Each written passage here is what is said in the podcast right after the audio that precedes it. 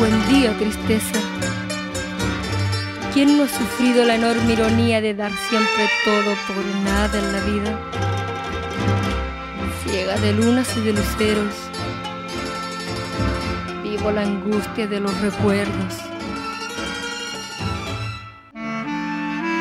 Explicaciones generales con Gabriel Garbo y Cano Saavedra.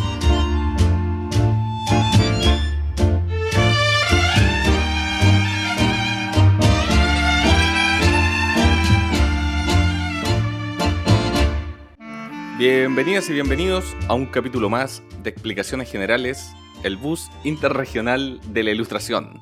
Nueva Soljet, aquí nuevamente conversando sobre ilustración, sobre dibujitos, junto a mi amigo personal, Cano Saavedra. Ahí tenía explosión. ¿Terminaste? Hola Gabriel, ¿cómo estás? Bien, bien, ¿y tú? Bien, igual estoy con todo el ánimo, con toda la energía, estoy despabiladísimo aquí eh, en la mañana, eh, levantando el cuerpo, levantando la tarde. Eh, Vaya, qué ánimo. sí. ¿tú qué contáis? Eh, mira, te cuento que este capítulo es un capítulo especial, ya que es un capítulo aniversario. Un What? año de explicaciones generales. Oh. Se ha sentido como un año. no se me ha hecho ni más rápido ni más corto. Eh, ¿qué, mm, ¿Qué pensáis? ¿Cómo? Yo te voy a volver todas las preguntas nuevas porque eh, decir que es temprano en la mañana y que yo nunca no hablo a esta hora. Oye, me comentaba ahí tras bambalinas que estaba ahí como con un bloqueo creativo. Estoy con un bloqueado creativo, no. A pesar de que, mm, de que claro, cumplimos un año y, y está uno con todo el ánimo arriba, diciendo, bueno, voy a sacar más proyectos, voy a hacer esto, voy a hacer esto otro. No puedo, mm, no puedo hacer cosas. He, he estado grabando otra cosa para este, para este proyecto y tampoco me resulta. He tratado de dibujar y es real, es real. No es que estemos haciendo un sketch a propósito de- del invitado. He tratado de dibujar y no puedo dibujar. No, no, no me sale ningún dibujo. Estoy fuera de la zona. ¿Qué puedo hacer, Gabriel? Mira, yo no sé si soy el más indicado para darte consejos porque uno también se siente en bloqueos creativos y también ha estado ahí en, en esas ah, oscuridades. Quizás también, también me siento un poco con bloqueo creativo y esto ya es parte del sketch. ¿Y qué podemos hacer? ¿Qué podemos hacer? ¿Qué podemos hacer para salir de este bloqueo creativo? ¿Aló? Oh, ¿quién es? ¿Quién es? ¿Quién está tocando la puerta? Oh, mira por el. Oh, mira por el hoyuelo. ¿Me llamaban? Oh, llegó el más grande de todos, como dice el título. Cuando existe un bloqueo creativo, siempre llega Gatón a solucionar todo. ¿Cómo están los cabros? Tanto Bien, no con- tiempo. No contaban con tu astucia. Más de tres años o cuatro años que no nos vemos. No, mentira. Fue este año. Sí. Oye, La gente, la gente lo em, estaba esperando. Sí, la bienvenida a Gatón, un poco tropezada, un poco abajo. Sí, Eh, queremos darle la bienvenida a un gran ilustrador nacional, una de las figuras más destacadas del arte en general de estos 200 años de la República, eh, Gatón Comic. Un aplauso digital. Ahí sonó. ¿Cómo estás, Gatón? Bien, ¿y ustedes cómo están? Gracias por la invitación. Bien. Bien, bien. ¿Me Estamos escucho bien? Yo siento que ustedes escuchan la raja y yo veo ahí las rayitas y no sé si No, si te tú escuchas tenés bien. tu voz dentro de tu cabeza. puede ser. Puede Oye, ser. Gatón. Oye, Gatón, te hago la pregunta al tiro porque parte del sketch y parte ahí del chiste. ¿Qué, qué se hace para los bloqueos creativos? Ya que los ilustradores de hoy sufren de bloqueos creativos. Oye, es difícil eso.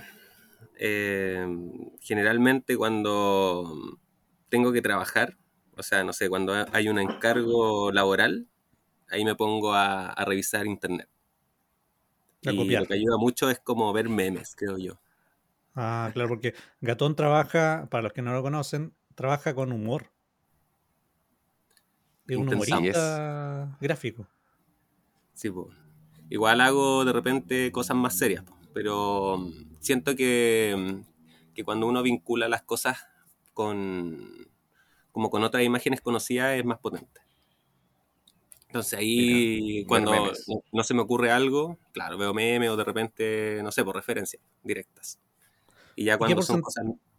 Perdón, ¿qué? Dime nomás, dime nomás. Disculpa por No, interrumpir. eh, cuando son cosas mías, ahí ya mm, como que, no sé, trato de, de aislarme un poquito, como de irme a la pieza, como de, de- de pensar mucho. A veces no funciona, a pieza. veces- De guata, Sí. de, de guata en la cama. por ejemplo, antes cuando salía, salía mucho, en el metro me funcionaba harto. El metro es En el como metro, un buen lugar para ah. pensar. Iba ahí al metro, a propósito. No, no, por ejemplo, cuando, no sé, po, me iba al trabajo en el metro.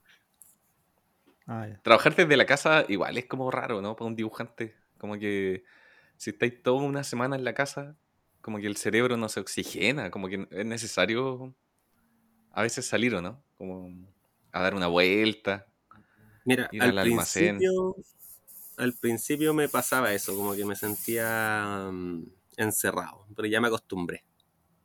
Ah. Como que luego de la pandemia y ahora estos tres años ahí en la casa me acostumbré. Igual Gatón no puede tener bloqueos creativos porque tiene una familia. Es una de las cosas que lo hace un ilustrador eh, eh, exitoso. Tiene, una, tiene su familia, tiene su casa, no como los demás que somos adolescentes.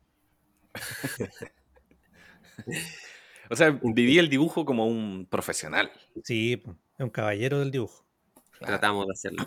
Yo respondiendo las preguntas por Gatón. El Bueno, caballero Gatón negro. tiene un bloqueo creativo, sale a andar en metro, etcétera. Es que Cano me conoce muy bien, pues somos muy amigos.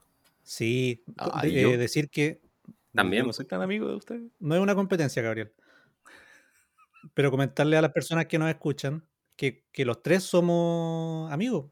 Eh, yo me acerqué a Gabriel a propósito de Gatón. Una vez Gatón me escribió, me dijo, oye, ¿qué, qué encuentras chistoso? Porque me conocía de la, de la comedia. Y, y por eso yo quería tirar las preguntas por el lado de, la, de los chistes. Porque Gatón Ya, me preguntó bueno. qué, qué encuentra chistoso y ahora yo le quiero preguntar qué encuentra chistoso. Pero antes de eso, decir que se me acercó por eso y me dijo, oye, ¿tú dibujas también? Juntémonos con Gabriel.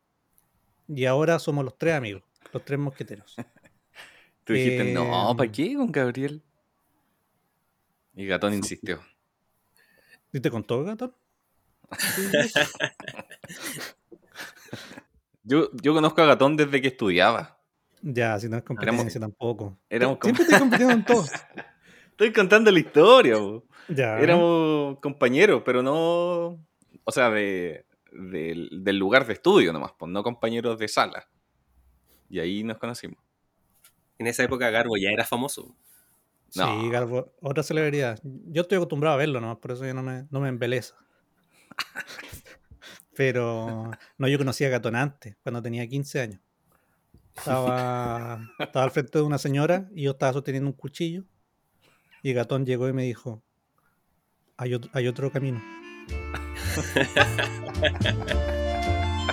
Lee la Biblia.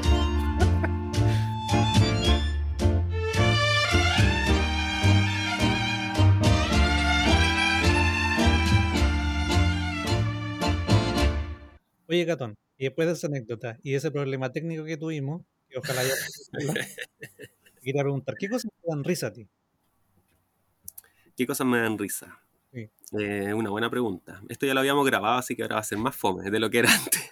No, pero ahora lo tenéis más pensado. Sí, Sí, po. seguro. El camino recorrido. Claro. Eh, mira, no, no lo tengo muy claro qué cosas me dan risa, pero sí tengo más claro eh, cómo podría funcionar un chiste. Y eso es gracias a Cano. Me acuerdo que lo conversamos muchas veces y él me enseñó más o menos las estructuras de- del humor y eso. Por lo eso que sí me gusta mucho hacer, y que lo había comentado antes, era que mm, no fueran lateros lo- los cómics, en el sentido de, de que no tenga tanto texto. Por ejemplo, Ah. de que, no sé, de repente hay otros dibujantes que hacen como casi unos papiros en los cómics y eso lo encuentro un poco aburrido. ¿Como Pero- quién? No, ¿para qué vamos a decir nombres? ¿Para qué molestar de nuevo al maestro? Así que, pero no sé, de repente las cosas como, como de series. Ahora, hace poquito hice uno de Dragon Ball, de repente esas cosas me dan risa, como darle una vuelta a las cosas que ya existen. ¿Y por qué sientes que mm, tienes que hacer cómic de, de chiste? Como, ¿por qué no de cosas serias? ¿Por qué no, por qué no ideas complejas? No, Eh, los porque chistes también pueden ser complejos. ¿Ah? que son más rápidos. Claro, porque, por ejemplo, hacer un cómic más complejo requiere más tiempo, eh, pensarlo más, y, y no siempre como que llega tanto.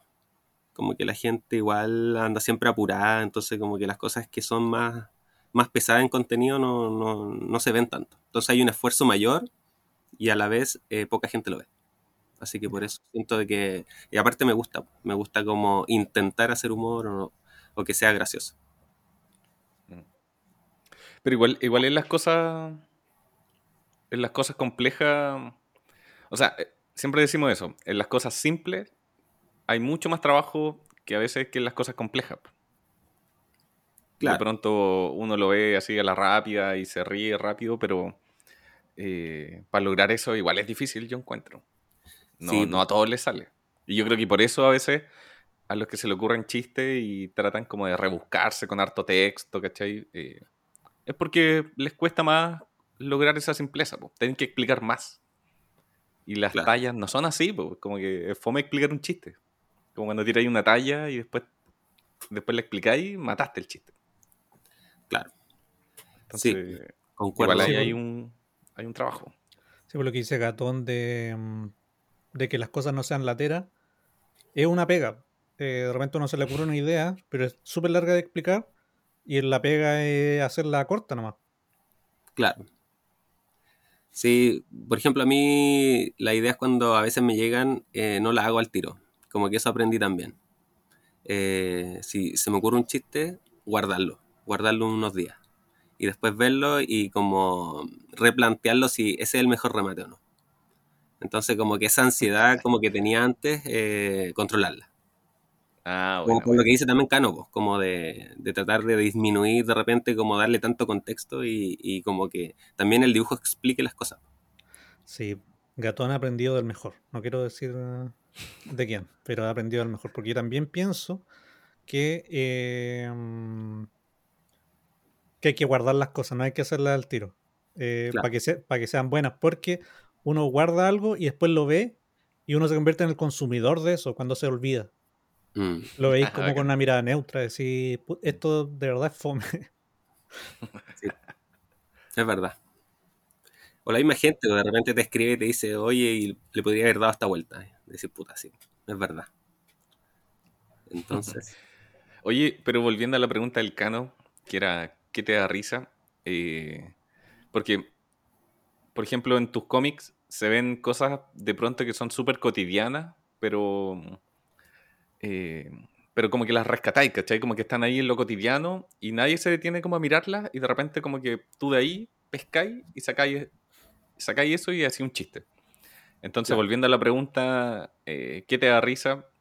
Eh, ¿Qué te da risa, po? O sea, podríamos ca- categorizar así, no sé, los memes tiernos de un perrito cayendo, o los memes políticos, o lo te que da me risa lo- mucho- los accidentes.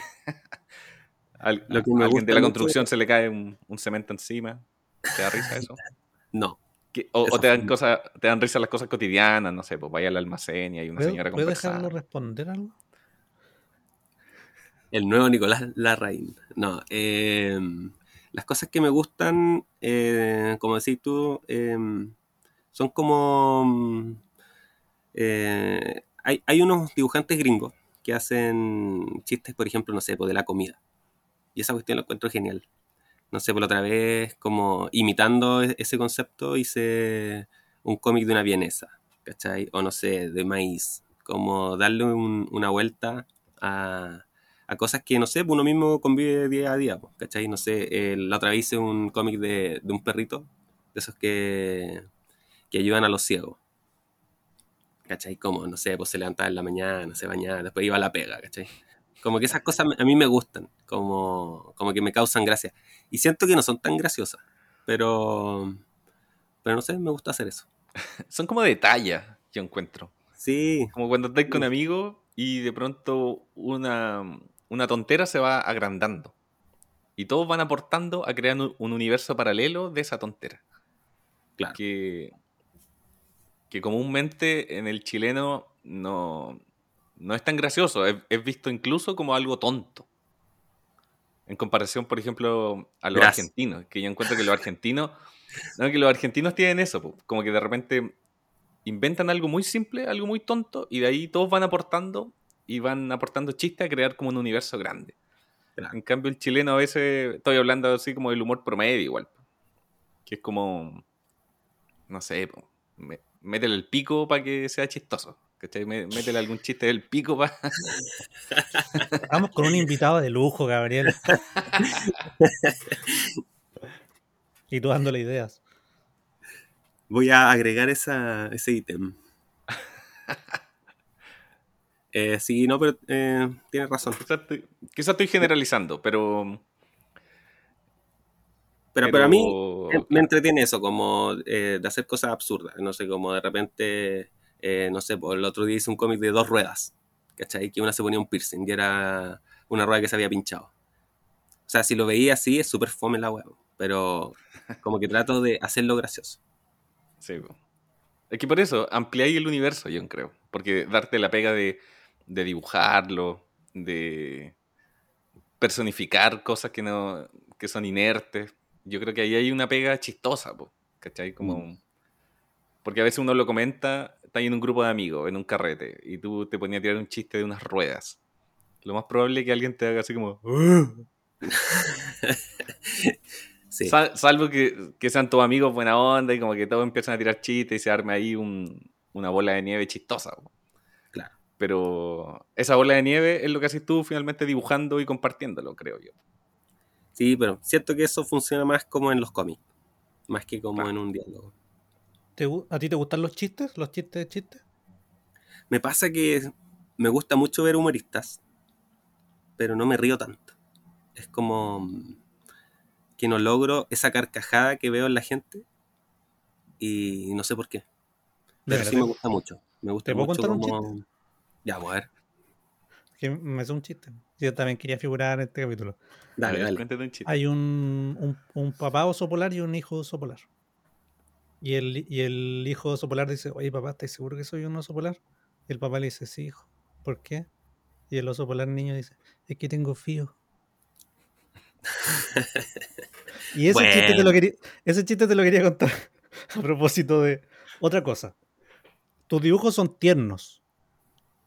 Tú busca, el humor a través de la ternura. No, y de verdad quería, quería hacer ese enganche. Porque, mm, por ejemplo, hay gente que hace tiras cómicas que busca ser chistoso a través de lo asqueroso. No, eh, no sé, eh, Ren y Stimpy es como cerdo, como los remates siempre son como... "Bleh". Pero tú, eh, cuando haces personificaciones, por ejemplo, el chiste de la rueda, son como tiernos, son... eh, siempre buscas que sean como... O las proporciones de las personas son como de unos bebés. Eh, ¿Por qué crees que lo tierno es, es chistoso? Mm. Porque rompe con el. como con la percepción que uno tiene. Es como cuando. mm, De nuevo voy a recurrir a Cano. Pero me acuerdo una vez que estaba haciendo un chiste de un secuestrado. Y, y el que lo secuestraba era un adulto normal que tenía una pinta como muy obvia, como malo. Y él me dijo, pero ¿por qué no lo haces como que sea un niño, una guagua?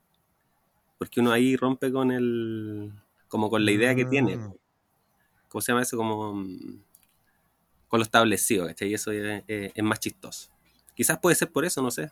También me gusta el estilo que sea así porque es más simple. Para mí es más rápido. Sí, entiendo. Me recuerda a Caleta como Akira Toriyama. eh, los dibujos de Gatón. Cuando hace dibujos de personajes como eh, la oficina del Happening o los personajes de los 80 son como chiquititos. Igual como cuando mm, Akira Toriyama hace personajes que son súper chistosos, como el puro dibujo, ni siquiera con un chiste o en un contexto, son proporciones chistosas, como de niño. No sé si, si es una inspiración, o sea, si es como uno de los referentes de Gatón o, o es como casualidad, a lo mejor es algo universal que, que lo tierno sea chistoso. Eh, puede ser, no, no es mi referente directo, pero por ejemplo me baso mucho como en los monos de Cartoon Network, tipo Dexter. Como que de ahí, como todos los monitos antiguos son como de esa onda, como de la proporción cabeza, como que la cabeza, son dos cabezas, la cabeza normal y el cuerpo. Entonces Claro. eso me gusta, como, como, aparte que son chistosos, encuentro como súper expresivo, aparte como su cara, como los ojitos redondos, la nariz es como más grande de repente. Yo encuentro súper Sí. chistosos los dibujos de Son Gatón. como plasticina, ¿cachai? Como que se pueden agrandar. Son como. mm, ¿Hay, hay cachado ese estilo chibi de los japoneses? Que, que es como. No sé, vos estáis viendo Slam Dunk y de repente se van a comerciales Ah, sí. y te muestran como una cortina de los personajes como cabezones, así como. Sí, Es Bueno, como esa, ese- esa onda. Pero chileno. referente. Un chibi chileno. Un chibi chileno. No, el y chileno. Shinobi. Sí. Oye, pero, ¿sabes qué? Eh, tú decís que mm, es como para, para hacerlo más simple, pero yo he visto tu trabajo, tu forma de, de trabajar, y, y te mandáis como tres, tres o más bosquejos para resolver una viñeta quizá. Y a veces, por ejemplo, a veces nos mandáis bosquejos que para mí están listos, están acabados, y tú decís, oye, les mando este bosquejo, ¿cachai? Igual es- Igual hay una pega en esa simpleza, pues, ¿cachai? No es como que llegaste y lo dibujaste nomás. Sí, es verdad. Igual e- eres como Mateo. Mateo para así un bosquejo simple, después otro bo- bosquejo y así. Es que, como decían antes, lo que trato es, es que el- también el dibujo exprese más eh, que, que el texto. Entonces, en, esa búsqueda como de, comunicar, como que trato de, hacerlo bien. po. No siempre funciona. A veces sí, a veces no. Pero por eso trato como de hacerlo así, po. como que de, buscar la, la- la mejor expresión. ¿Cachai? Entonces en eso me demoro.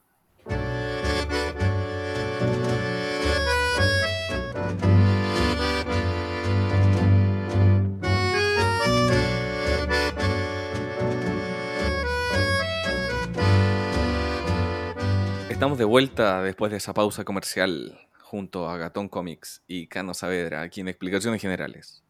Gatón, cuéntanos, ¿cuál es tu comida favorita? Buh. Ya.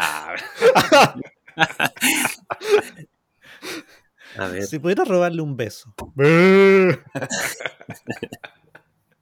¿Cómo comenzaste a dibujar?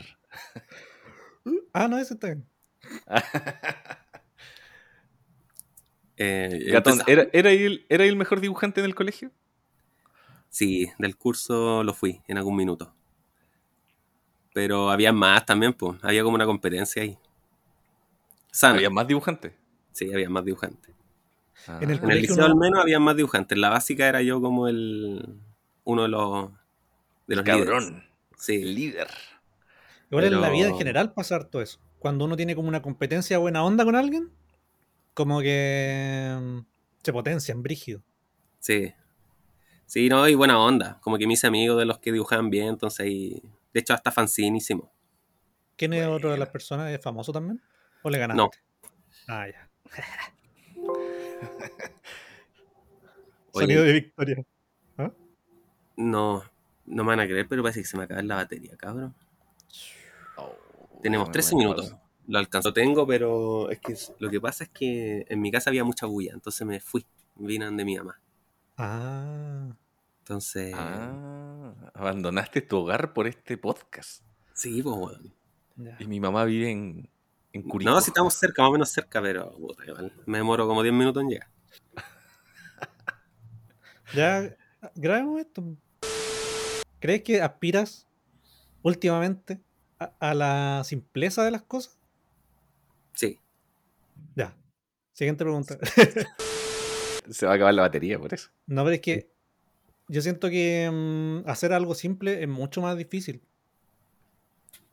es que como, como les decía, el- siento que las, las personas como que perciben más rápido las cosas cuando es más simple. Entonces, llegar más rápido eh, siento que es mejor. Es más que nada como una idea instalada en mí. Como, como que, no sé, me pasaba mucho cuando le... ¡Oh! Se Se nos fue, gatón. Se nos fue. Señora. Mira, tuvimos un momento de luz, de gloria, al conocer a Gatón de cerca. Pero duró lo que duró nomás. Así es, Gatón. Como llega, se va. Sí. Oye, Pucha. Gabriel, eh, ¿qué opináis de esta visita fugaz que tuvimos? Un genio, un genio. Lo que dije. Así es, simple, como dijo él. Sí, pues, trató de cortar lo que sobraba. Pero. La vida es así. Pa... ¿Estamos grabando esto en serio? Sí, pues sí. un resumen, hagamos un resumen de lo que fue. Ya, para poner en contexto a las personas, Gatón tenía varios soniditos de computador mientras estábamos hablando y es porque se le había acabado, se le estaba acabando la batería. No, no quisimos usar de la confianza del maestro, así que mm, nada, dejarlo ir eh, y saborear estos instantes de, de sabiduría que nos dejó. Sí, así, así, así son las cosas buenas, duran poquito. Son Tuvimos pequeños hartas pildoritas. sí, de dibujo, de arte, de colegio, pero nos faltó un poco la el tema de la cafetería. El otro día lo vi con un cuchillo al frente de una viejita y yo no hice nada.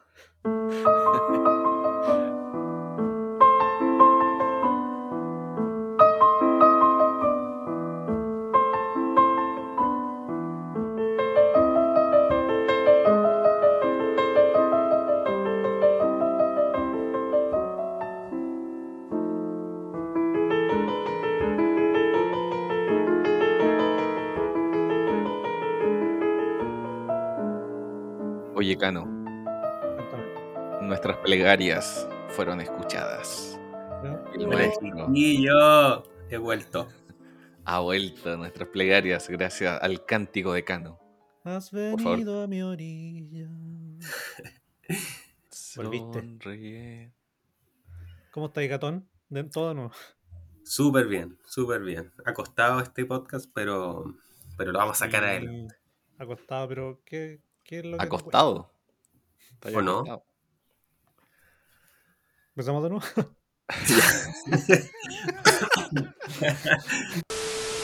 Oye, Gabriel, Dime. Siempre tenemos problemas. Yo estoy bloqueado cre- creativo, tú estás y puta cada vez más mino, que igual es un problema. ¿Qué podemos hacer? ¿A quién podemos llamar para que nos para que nos ayude? Llamemos al más grande. Ah, y el otro problema, que se nos fue ver. Gatón. ¿Quién nos puede ayudar? ¿Quién nos puede ayudar? ¿Quién, quién puede volver de nuevo del Olimpo a traernos pildoritas de sabiduría?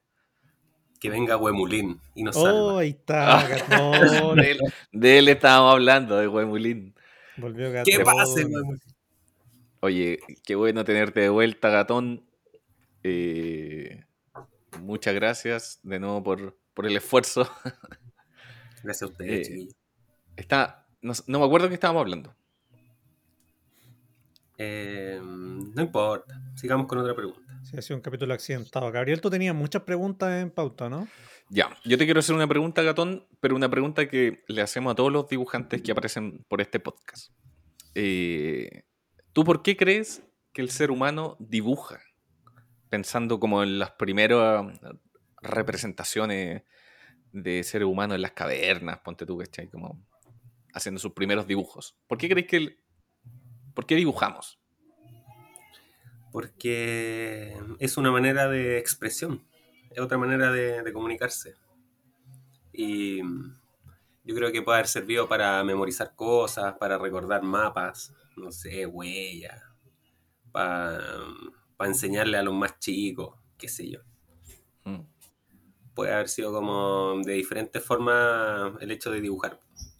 Y como no existía una escritura, dibujemos, no sé, ese mamut. Claro. Esto es ¿Tú un mamut, si tú- por si no lo has visto. Si tú fueras un cavernícola, ¿también dibujarías? Seguramente, Aparte de ser el líder de la tribu. sí. Sabes que yo también creo y como que eh, siempre se, se, se tira para el final esta teoría que, que yo creo que también pintaban en las cavernas para cagarse la risa también. Gatón hubiera sido un, el cavernícola que hubiera pintado. Quizás se cagaban de la risa también, pues si uno le, le trata de siempre dar como la connotación más profunda, pero si pasaran 2000 años y alguien estuviera viendo los, los cómics de Gatón en 2000 años más adelante, o en 4000 años más adelante, o mucho más, dirían como, no, esto lo hacían para representar y explicar, y quizás no, era para cagarse la risa nomás. Claro. Puede ser. Puede ser, puede ser. Sí, Una yo creo que teoría. sí. ¿A quién le crees? Opción A. Envíalo y gánate una noche con Gatón. No le puedes decir que no a nada.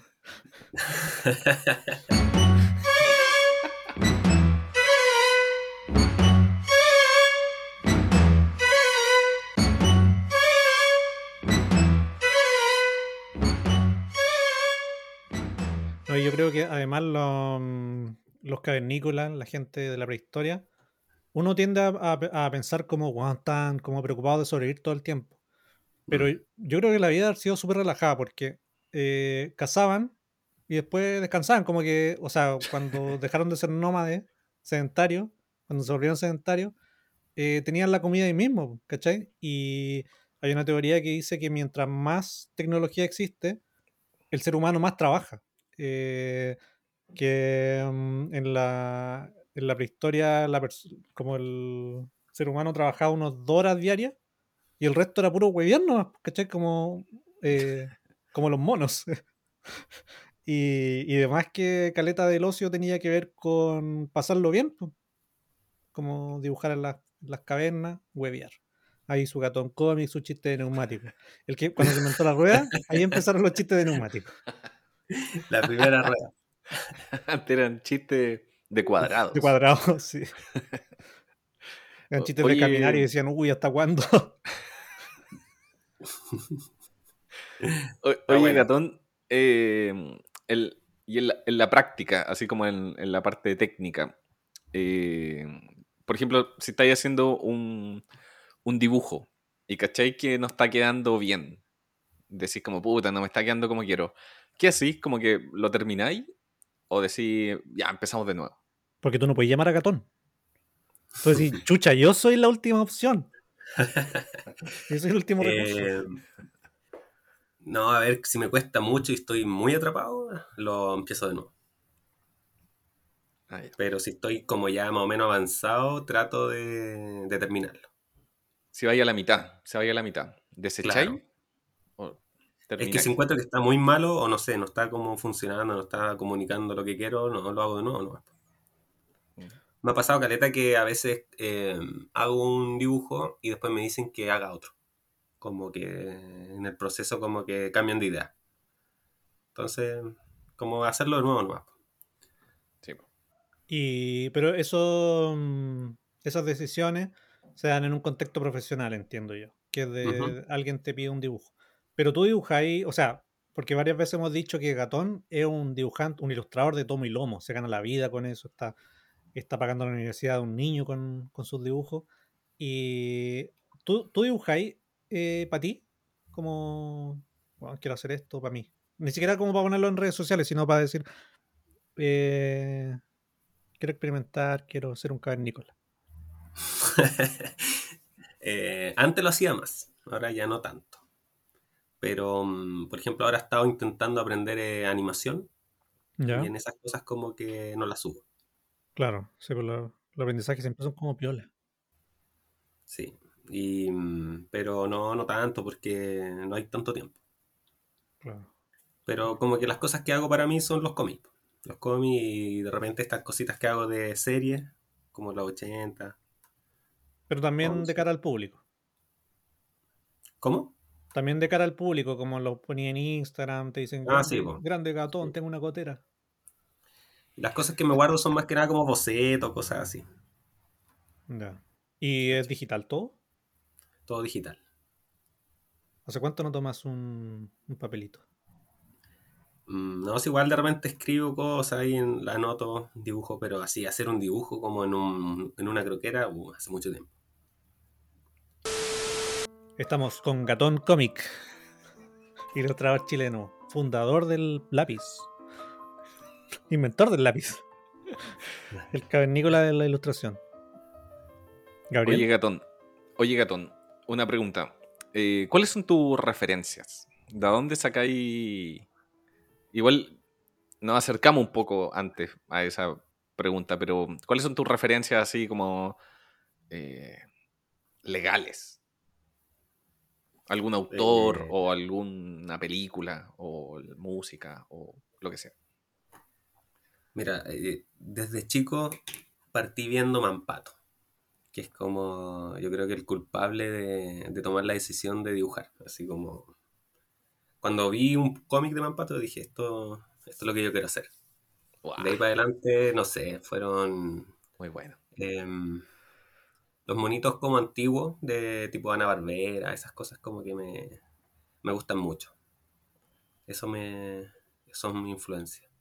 Así como autor específico, eh, no sé, porque en internet está todo así como dispersado, pero, pero eso, eso- ese es el estilo que me gusta.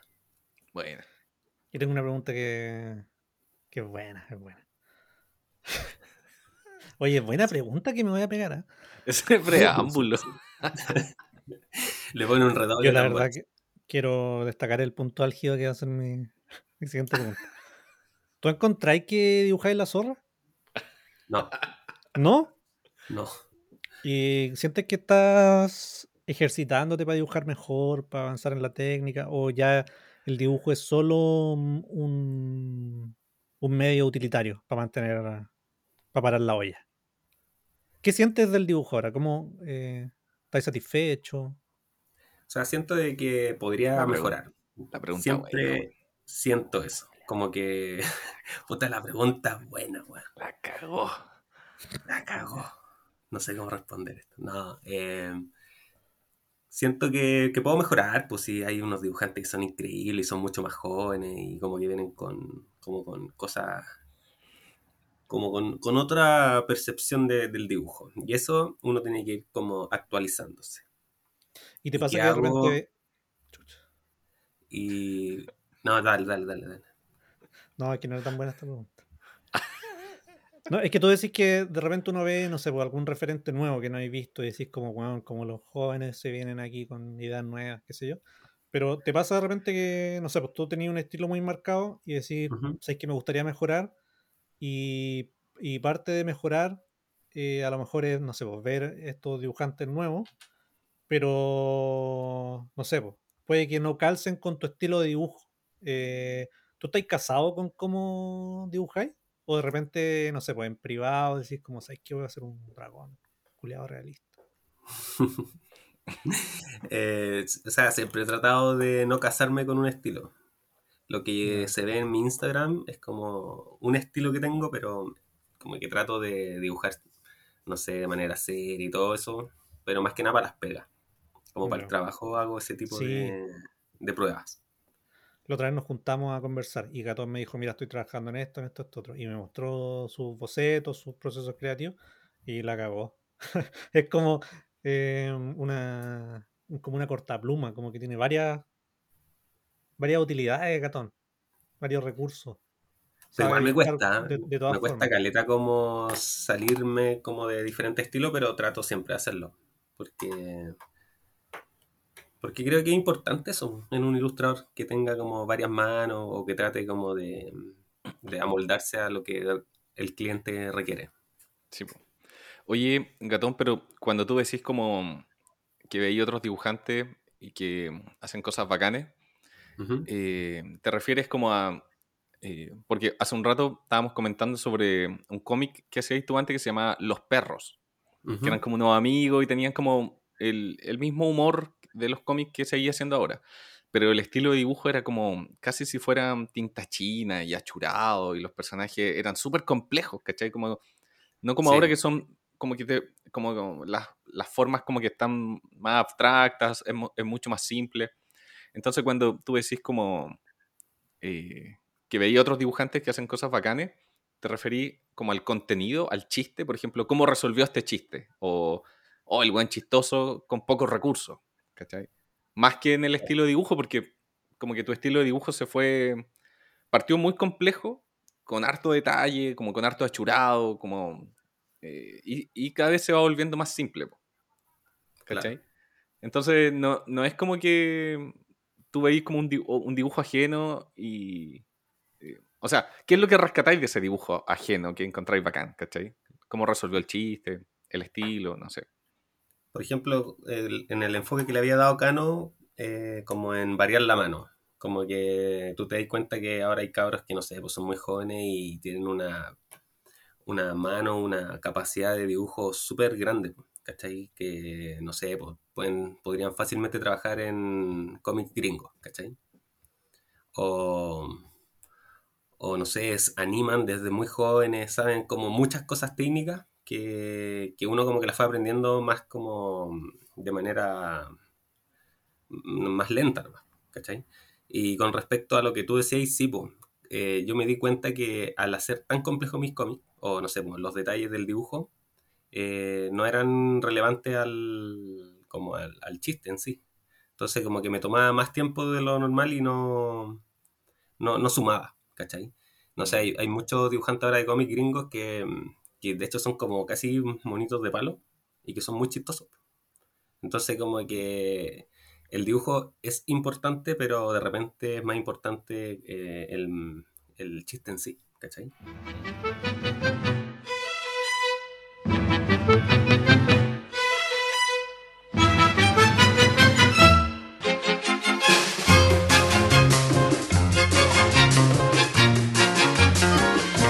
Estamos con Gatón Comic,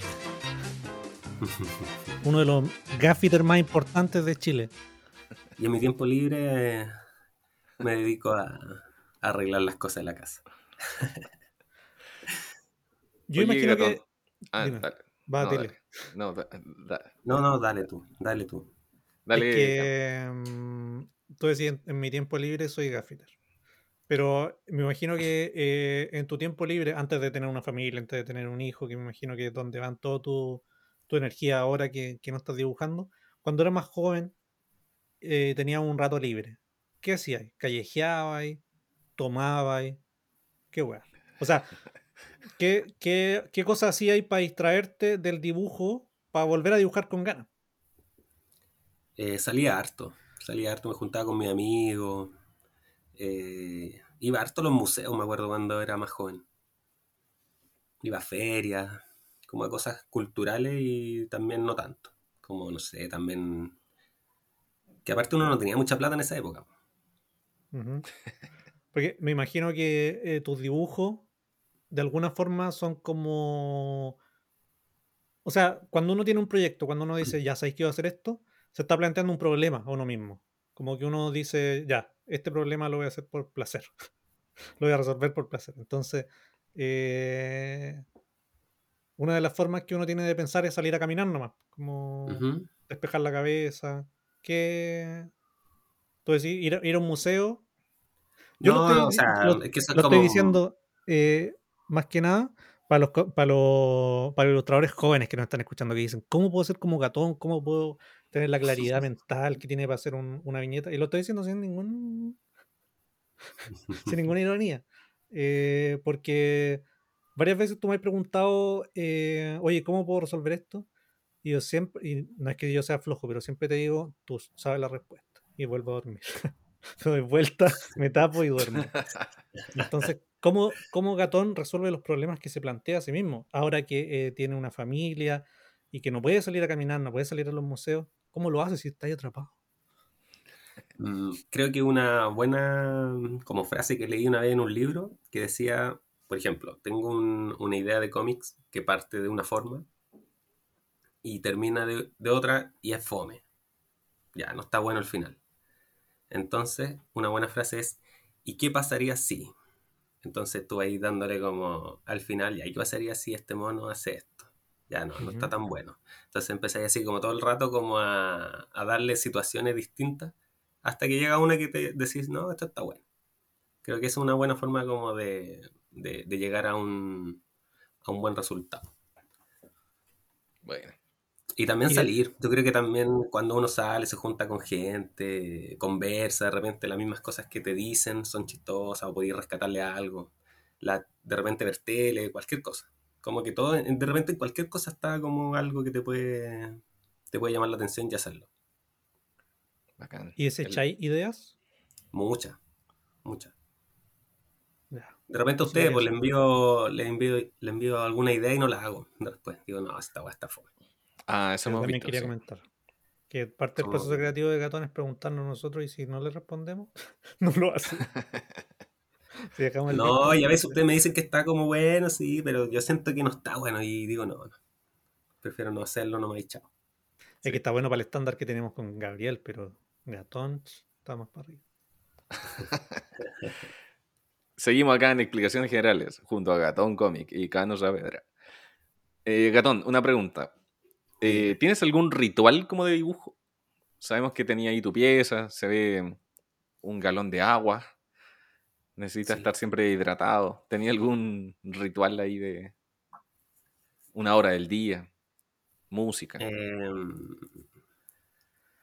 sí, lo que trato es, por ejemplo, cuando tengo tiempo y puedo pensar en algún cómic, es eh, abrir la, como la página de Photoshop, donde tengo cuatro viñetas en blanco. Y ahí voy como boceteando cosas, Ya. hasta que algo me aparece. Ese es como un ritual. O simplemente sentarme y pensar, como así, me echo para acá y me pongo a pensar. O ver memes. Es un Siempre taoísta, recomiendo ver memes. Gatón. ¿Es un qué? Gatón deja que las cosas se hagan solas. sí. Que también es como un, un ejercicio creativo. Decir, voy a hacer una raya hasta que haya una obra de arte. Sí. Pero por ejemplo, de esas cosas que hago, yo creo que como de 10 ideas salen dos. Y dos ahí. Pero, pero es parte del proceso. Cuando, Sí, tú- po. cuando te pregunté si desechaba ideas, es eh, igual porque mm, yo siento que para hacer una hueá bacán tenéis que tener 90 ideas malas. Y, y parte de hacer una obra es, es ir desechando cosas. Es- hacer algo bueno tiene que ver, siento yo, con mm, eh, no escuchar las ideas malas. Eh, siempre la llega. mayoría, la mayoría. Como saber cuándo no decir una cosa. Decir, ya, este, este mono está fome. Yo me acuerdo una vez que el Cano, yo le dije, Cano, A ver. ¿cómo puedo hacer un buen chiste? Y Esa es la- me dice, Esa es la respuesta que todos estamos esperando. Y sí, Yo estaba en un monte, de espalda. estaba en un monte de espalda y llovía. Y le dije, Cano, ¿cómo puedo hacer un chiste? Bueno. Y me dijo, que no sea fome. y me di vuelta y seguí durmiendo. No, el maestro. Esa es la respuesta del maestro en las cascadas. Suena Sí. sumamente como obvio, pero es verdad porque de repente tú veis algo y tenés que reconocer que es fome. Sí. Es como el primer paso y después ya como que te la estructura y todo, ya analicemos este chiste. Tiene que tener, no sé, un, un punto de vista y después quebrarlo. ¿Cachai? Ya, esa es una cuestión como más técnica. Pero es esencial eso, como que no sea fome, porque de repente pudís como mm, hacer un buen remate de algo muy fome. Y no es chistoso. Puede ser Claro. simplemente interesante. Nosotros con el Cano a veces nos hemos dado cuenta que en cuatro viñetas que ha sido un cómic, eh, tres tienen remate. Primero un remate más simple, después otro más un poquito más complejo y el último ya el gran remate. Pero tenéis como remate a veces en, en cada viñeta. Está, está bueno eso. Sí. Sí, me Sí. acuerdo un chiste que, que mandaste una vez, que yo dije remátalo antes, y después remátalo de nuevo, que era un pescado que andaba carreteando. O sea, Ah, era una lombriz que andaba carreteando, ¿te acuerdas? sí. sí. No me acuerdo bien con el chiste. Es como una fórmula para hacer reír, finalmente, ¿no? Si tú lo veis así matemáticamente, Sí, pues al final como que las cosas que son inesperadas son chistosas. Como, no sé, que algo que puede hacer algo alguien grande y lo hace un niño es chistoso. ¿Cachai? No sé, por ejemplo, alguien dice un garabato y un niño dice un garabato y a la gente le da risa. No está bien, ah, claro. pero es chistoso. No está bien, pero es chistoso. Esa está, es, bu- es buena esa frase. Claro. Oye, Gatón, te- todos tenemos como, me- como bibliotecas mentales de dibujos, ¿cachai? Como que si a ti te dicen, dibújate un gato, tú vayas a sacar ahí un, de tu biblioteca mental.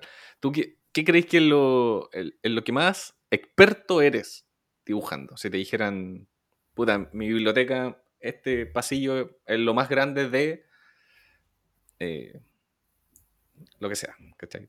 ¿Qué es lo que tú te consideráis experto en el dibujo? Eh, mis monitos cuadrados, eso que tiene la cara cuadrada. siento que lo puedo hacer con los ojos cerrados. Y no, creo que de todo me manejo un poco, pero no así bien como mi estilo no. Como que no, no sé, Claro. no siento que... Algo que me cuesta te podría decir, mucho. A ver, Los elefantes. Son difíciles. Son difíciles Súper específico. Los elefantes y los dinosaurios. Oh, la weá es difícil. Oye, ¿qué tiene de difícil? Muy grande. Es que yo creo que como que no los tengo muy internados como su, su forma. muy Pero las personas, yo, yo siento que las personas no me cuestan nada. Como que Creo que hacer. nunca he dibujado un elefante ni un dinosaurio. La vida de, de Gatón es muy extraordinaria. Como que se enfrenta a desafíos que nadie más se enfrenta. Y dice, ¿Se han fijado cuando uno tiene que dibujar un elefante? No. Nunca. En vez de decir una mano, no, un elefante. Oye, Gatón, ¿Y las manos? ¿Cómo andáis? ¿cómo andáis de mano? Igual me cuestan las manos. Es algo que, que todos los días igual- intento mejorar. Igual creaste como tu lenguaje, finalmente. Como que cuando uno crea su lenguaje, uno crea su propio universo. pues. Entonces nadie te puede decir que las manos están mal dibujadas en el universo de Gatón. Sí, es que yo pienso que uno tiene que como sacarse la idea de que las cosas están mal hechas. Como, como que haya un profe siempre diciéndote, ah, eso está mal. Como que uno tiene que dibujar y después va a ir mejorando. ¿no? Como que mucha Pues- gente trata de hacerlo bien al tiro. Yo creo que ese también es un error de principiante. Como querer dibujar al, eh, al tiro bien. Y si te Mm. muestran un dibujo, por ejemplo, eh, de, una, de una persona que... Matías Prado. Si te muestran un dibujo de, de alguien que no dibuja bien a propósito, ¿tú, ¿tú podrías decir ese dibujo está malo? ¿O está bueno? Es que hay cosas que son... anterior. hay cosas que están como dibujadas de una forma que no son, eh, ¿cómo decirlo?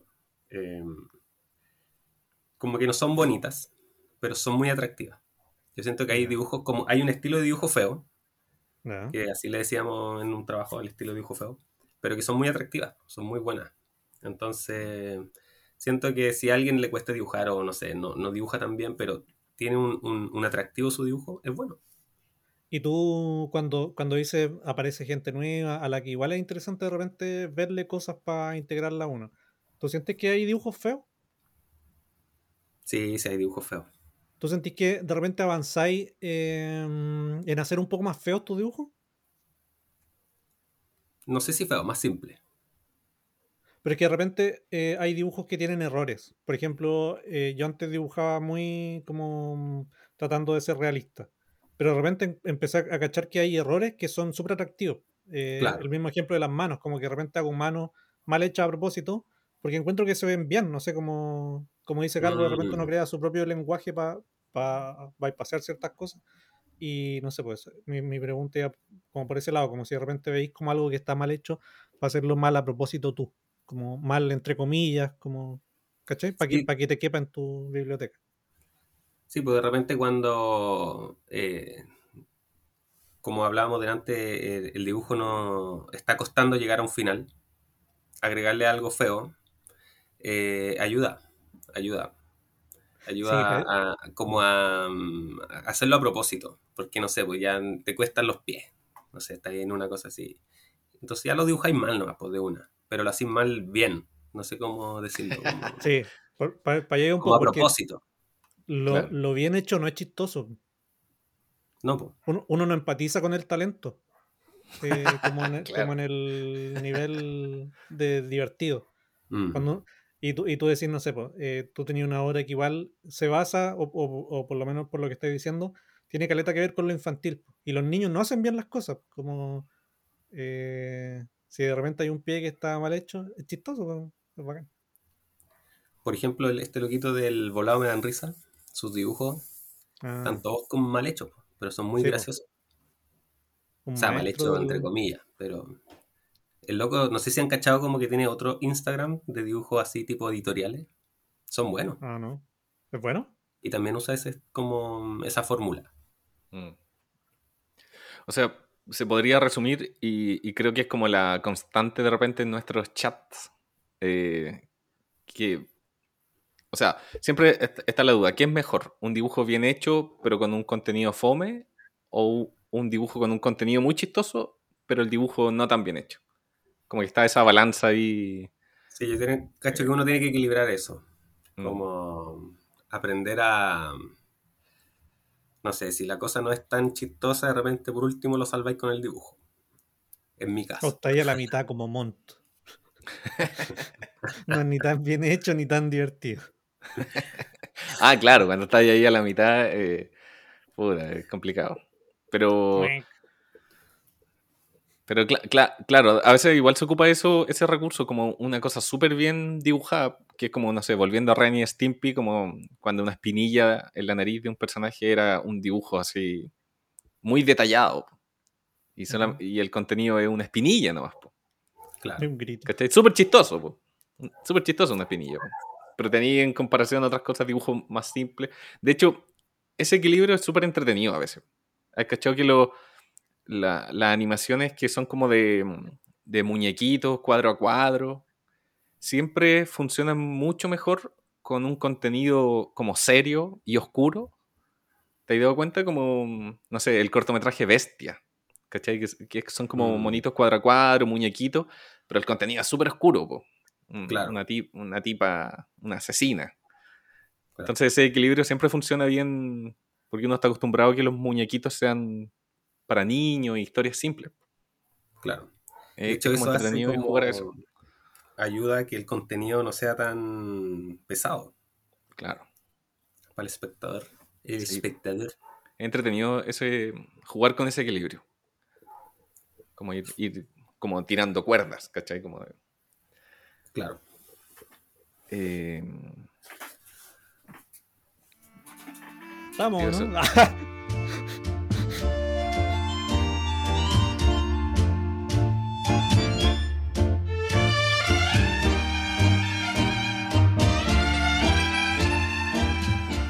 ¿Cómo surgió lo de mm, trabajar con Felipe Abello?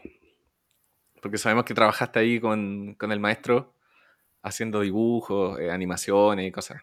¿Qué, ¿Cuál es el rollo que tenía ahí con la comedia y, y el trabajo con Abello? Fue todo fortuito. Como eh, no lo busqué. Simplemente un día trabajando para el mundo Dalí, que es ah, ese cat café que hay ahí en Ñuñoa, Ah, ya. Eh, me pidieron hacer un, un afiche para un stand-up de Felipe. ¿Cachai? Que se estaba presentando ahí en diferentes lugares. Y en una de esas, como en el primer show, me invitó, me invitaron ahí los dueños del, del CAP y, me presentaron a Felipe. Y ahí como muy animado me dijo, oye, hagamos algo. Y ahí parte. Parte como nuestra pega. Bueno. Pero tú lo... ¿Te gustaba el trabajo de Abello antes? Sí, pues no, sí fue emocionante al principio porque mm, obviamente el, el maestro, el maestro del humor. ¿Y son amigos? ¿Cómo es, No. Felipe? No, fuimos amigos durante todo ese tiempo, como ¿Cómo es buena Felipe, onda. Cada no Pero- trabajó con Felipe Abello. Pero quiero que Gatón me diga su experiencia. A ver, defínanlo los dos. Los dos definen a Felipe Abello en una palabra, a ver si, con- si coinciden. Ansioso. Desordenado. Desordenado. Chucha. Chucha. Mejor no Pero conocerlo. ansioso bien, ansioso bien, porque es como, como que quería las cosas como muy rápido.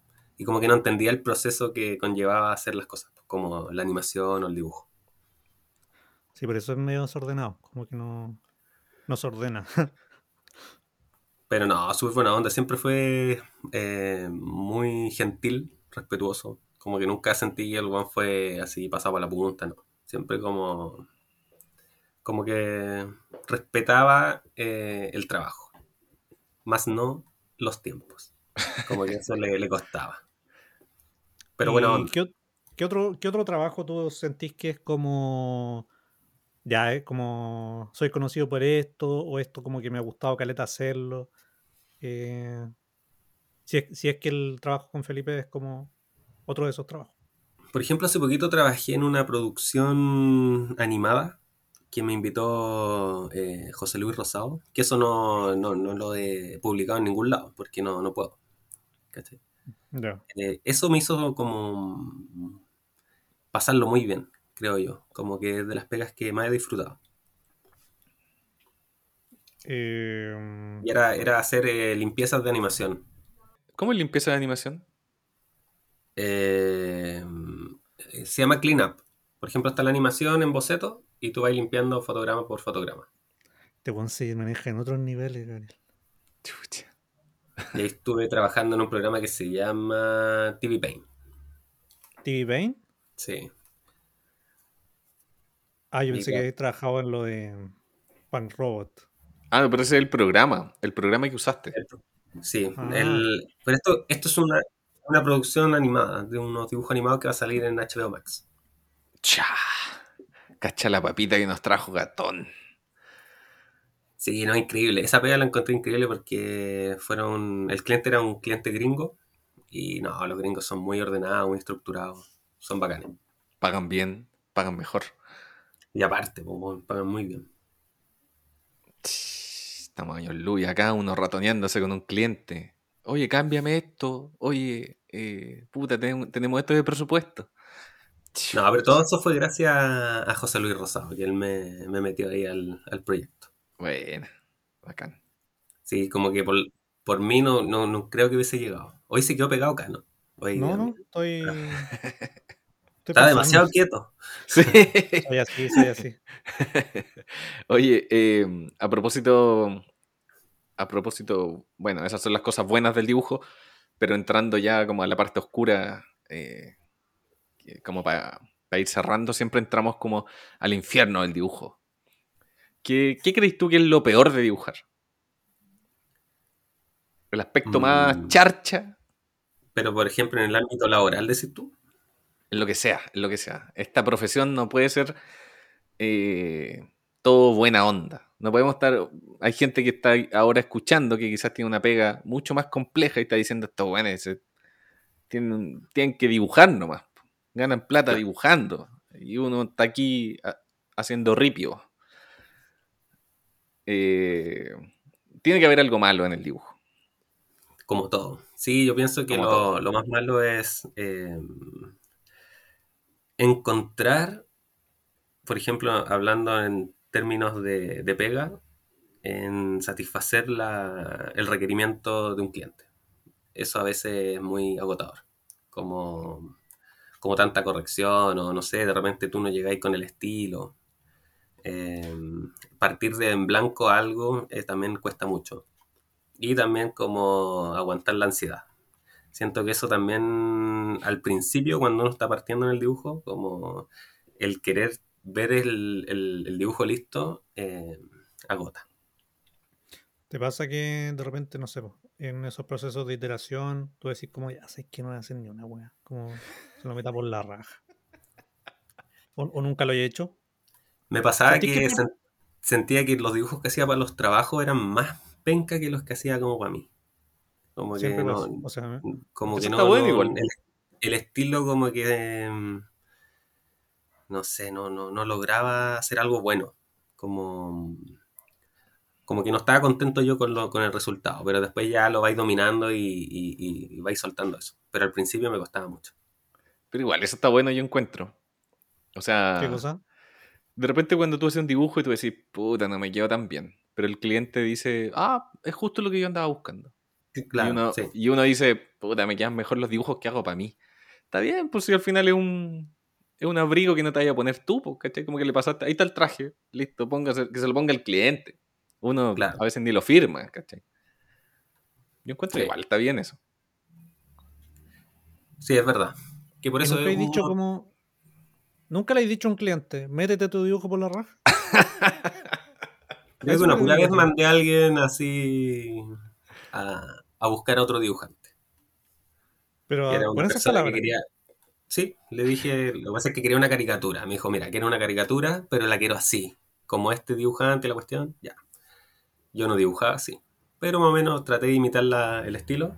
Y no le gustaba, no le gustaba. Y le dije, ya. Si le gusta tanto ese estilo, vaya y dígale a él. O a mí me pasó lo mismo una vez. hace mucho tiempo atrás. Capaz que era la misma persona y andaba buscando la misma mano. Bueno, a mí me Weón, pasó es- hace es- poco. Es brígido cuando quieren lo mismo, lo mismo, y no se puede, pues si uno igual no, no, no tiene ese estilo. Pero uno se puede acercar, pero no hacer lo mismo. Bueno, hace poco me pasó una weá acuática. Estaba en un trabajo y me dijeron, oye, podía hacer una mascota para un weón. Para una, pa' una tienda de un weón. Y dije, ya, y como que hizo un estudio, hizo una weá muy, muy bacán, según yo, de qué era lo que tenía que hacer y cómo tenía que funcionar y qué sé yo. Como siempre trato de hacer, como fundamentar la ilustración, no es como llegar y hacer un monito. Y bueno, en una media pega, llegué y hice un monito muy, que a mí me gustaba caleta. Y me dijeron, ya, lo que pasa es que el cliente anda buscando algo como esto. Y me pasó un mono, me pasaron un mono. Y, y ya como que yo dije, ya, filo, como una iteración, voy a hacer algo parecido. Y me dijeron, no, queremos el mismo, cálcalo. y yo dije, puta, no me van a pagar la- lo que ya trabajé si... Y como que de ahueonado no dije, no, no dije como métetelo en la raja. Por eso estaba haciendo la pregunta. Igual lo hice. Y después me sentí tan avergonzado que no, no le hablé mal a la persona que la bloqueé. Y no te pago. No, yo prefiero que no me paguen. Pero Que quería exactamente lo mismo. raja. Es que es- eso es, es muy extraño igual, porque uno, como, ¿cómo le enseñáis al cliente? O sea, uno le puede decir, ¿cachai? Como, puta, como que en realidad si lo copiamos, eh, quizás si le agregamos estos valores, ¿cachai? Como uno se, lo podía engrupir, ¿cachai? Como, tus valores se los podemos agregar a esto y sale esta otra cosa. Pero, Claro. pero estar haciendo esa pega de educar al cliente igual es cansadora, po. Sí, de repente es mejor como, ah, está, chao nomás, po, weón". se bloquea. A mí me interesa la, la voz de Gatón de cara a las generaciones nuevas. ¿Cómo le explicáis, Gatón, a los niños que están partiendo eh, con sus dibujos, cómo tratar a un cliente? Eh, pienso que uno tiene que ser siempre mm, como relajado, en el sentido de no enojarse ni, ni sentirse atacado cuando uno entrega algo. Eso es como importante. Y, y si cuesta mucho trabajar con ese cliente, de repente, mm, eh, no sé, como buscar soluciones y, y si no se puede ya decirle nomás, pues no, no, no, como siempre ser honesto, como mira, no puedo hacer ese estilo, pero podemos hacer esto otro, buscarle una vuelta, pero tampoco ser como agresivo, así decirles, ah, no, chao. Creo que eso no es buena idea porque al final siempre hay que tener problemas, pues, porque en todos lados siempre te van a Sí. corregir algo, te van a pedir algo diferente, entonces uno como que tiene que tratar de amoldarse. Eso creo yo. Como, no sentirse atacado de lo que uno hace porque al final uno está haciendo una pega. Y quizá el cliente sí tiene razón. po. ¿Cachai? No, no sentirse em, como dueño de la verdad porque uno a veces está tan ensimismado en el dibujo que, que no ve lo- los defectos. Entonces de repente como entender el punto de vista del otro y, y, y- y quizás arreglar eso. Pero también hay otros clientes que son muy jugosos. Así que no sé, uno tiene que ser como tranquilo, como no, no enojarse. Mm. Eso. Debí haberte preguntado antes, cuando me pasó mi wea. No me grababa este capítulo antes. Es Oye, que la- Gatón, tenés la llave, po. La ¿Tienes la pretensión, llave, hay que dejar de lado la pretensión artística. Sí, dejar de lado también de que, no sé, este es mi trabajo, yo soy el Ah. autor y... No, si uno está haciendo un trabajo para alguien que lo va a ocupar para algo específico y si esa persona quiere un mono verde, él hacía el mono verde, ¿cachai? Pero No tratar de hacerlo de lo me mejor posible. tampoco. ¿Ah? No me reten tampoco. Me puede pasar cualquiera. Desbloquealo. Sí, Y también otro consejo es que si uno no quiere hacer algo o le da mucha lata dibujar algo, cobrar caro. Porque así es muy probable que no te aprueben el presupuesto y no lo sigan. Ahora, si lo Se lo aprueban, aprueba.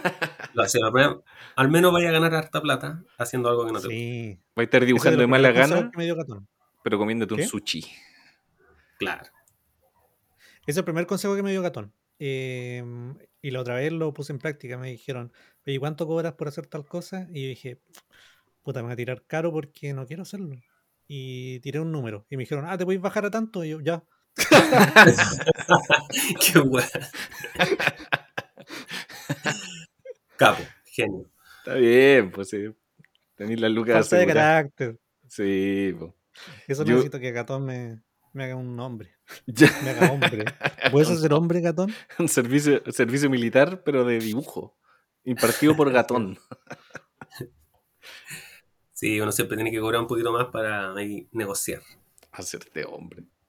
Yo una vez fui a una reunión con un loco que trabajaba en, en Gasco. Y el loco no sabía muy bien lo que quería. Y, y yo estaba en una reunión presencial con él. Y él estaba con su secretaria y el loco trataba así muy como jote a la secretaria. Entonces la, Mm. yo estaba muy distraído con eso, ¿cachai? Como que el weón casi como que era, siéntese aquí en mi pierna. Entonces la reunión como que se iba para otro lado. Y el loco no sabía muy bien lo que quería y dijo en un momento, eh, mira, yo ando buscando algo como estilo cómic. A ver, y puso como en Google, cómic. Escribió cómic. Y le parecieron como unas imágenes prediseñadas, así como de free pick. Esto quiero, dijo. Esto es lo que yo quiero. Si tú eres, tú eres caricaturista, me decía. Podía hacer esto y la cuestión. Y, y yo le dije como que no. ¿Cachai? Como que eh, ya, ya estaba mal con la relación que tenía él con su secretaria. Y después, como, después googleó cómic y esto quiero. Y me mostró unas imágenes prediseñadas y fue como, no, yo no, no tengo nada que hacer aquí. Y yo me acuerdo que a ese cliente le dije, puta, no, no es lo que usted anda buscando. Y me retiré. Le llamó acá, ¿no? Y me bajé. No, era, era un chuche su madre, ese loco. ¿Era Gatón? Eh, No, no era gato. esa ofensa, esa-. Sí. ofensa como de, de revés que le tiraste. Sí, pero es que Gatón tengo confianza con Gatón. Gatón es, em, tengo pocos amigos en la en la ilustración. Tengo pocos amigos en general. Tengo pocos amigos en la comedia. Estoy solo, eso que es. Y, y a Gatón siempre quise invitarlo. Eh, me acuerdo que cuando nos juntábamos los tres, eh, con Gabriel a veces hablábamos de hacer algún programa. Y decíamos, ya, pero invitemos a Gatón. Y desde ese entonces, hace unos 5 o 6 años, que queríamos tener a Gatón de invitado. Así que Sí. estoy cumpliendo mi sueño de, de estar aquí con el maestro. De hecho, no es primera vez. No es primera vez. ¿Se acuerdan que en Ilustrópolis también tuvieron invitados? Ah, ¿verdad? Pueden buscar en YouTube juntos. Ilustrópolis, Gatón, Cano y les va a aparecer ahí. Estábamos jóvenes ahí. Y me acuerdo que en la época de Big Radio, una vez se nos acercó un productor conocido y nos dijo, Gabriel, Cano, ¿quieren tener un programa? Y nosotros estábamos full la amistad con Gatón y dijimos, ya, pero ¿cómo vamos a dejar a nuestro amigo afuera? Y dijimos, no, no, no queremos un programa de Big Radio. De hecho, recuerde que las palabras tuyas, Cano, fueran: eh, ¿Cómo vamos a dejar a nuestro chiquitito fuera? ¿Qué vamos a hacer con el chiquitito? Y, aquí Y estábamos, rechazamos estábamos los tres reunidos. Sí. Pero mejor aquí, estamos mejor, ¿no? Sí, Sí. así que Gatón, eh, cuando usted quiera, venga nomás. Muchas Un gracias, placer. cabrón. Sí. Muchas gracias. La, Costó, la costó última- este capítulo, pero ha salido adelante. la última pregunta eh, que, que se hace en este podcast a los dibujantes invitados es: eh, ¿Qué es lo que tú jamás dibujarías? ¿Volverías a Chile? Ese programa. Sí. Eh, tengo, mi- tengo mi familia allá en Chile, pero estoy bien acá en Vietnam. Más adelante, más adelante volvería. claro, adelante. Eh, no sé, no sé, todo depende de, de la dificultad y el tiempo, que eso, creo que esas cosas son las que me hacen eh, decidir si, si hago o no hago algo. Y también temas como, no sé, si la cuestión es muy zafada, no sé, tiene, tiene problemas de, de moral, tal vez podría ser como medio ético, pero casi nada, nunca te piden cosas así muy raras pero creo que algo así no, no haría, como por tema de tiempo y dificultad. Pero algo específico. Eso me detiene. Algo específico. Un, un elefante. Un Un elefante. elefante. Un elefante con una mano grande. No, no sé, a ver, puede ser quizás como Ah, cosas relacionadas con política que, que no comparto. Quizás eso no, no, no haría. De derecha. Bueno, Seamos específicos. Bueno, A ver, salió antes para no invitar a este culiao. Oye, estuvimos con Gatón Comic. Con el Rogelio Gatón. Ya, yo todo- todos los capítulos diciendo algo facho. Oye, un gran amigo, eh, un gran momento hemos vivido. Eh, agradecer tu presencia, Gatón. Agradecer la disposición de Gabriel de hacer esto toda la semana. Eh, El más motivado. más motivado de todo. ya no. Ah, los ca-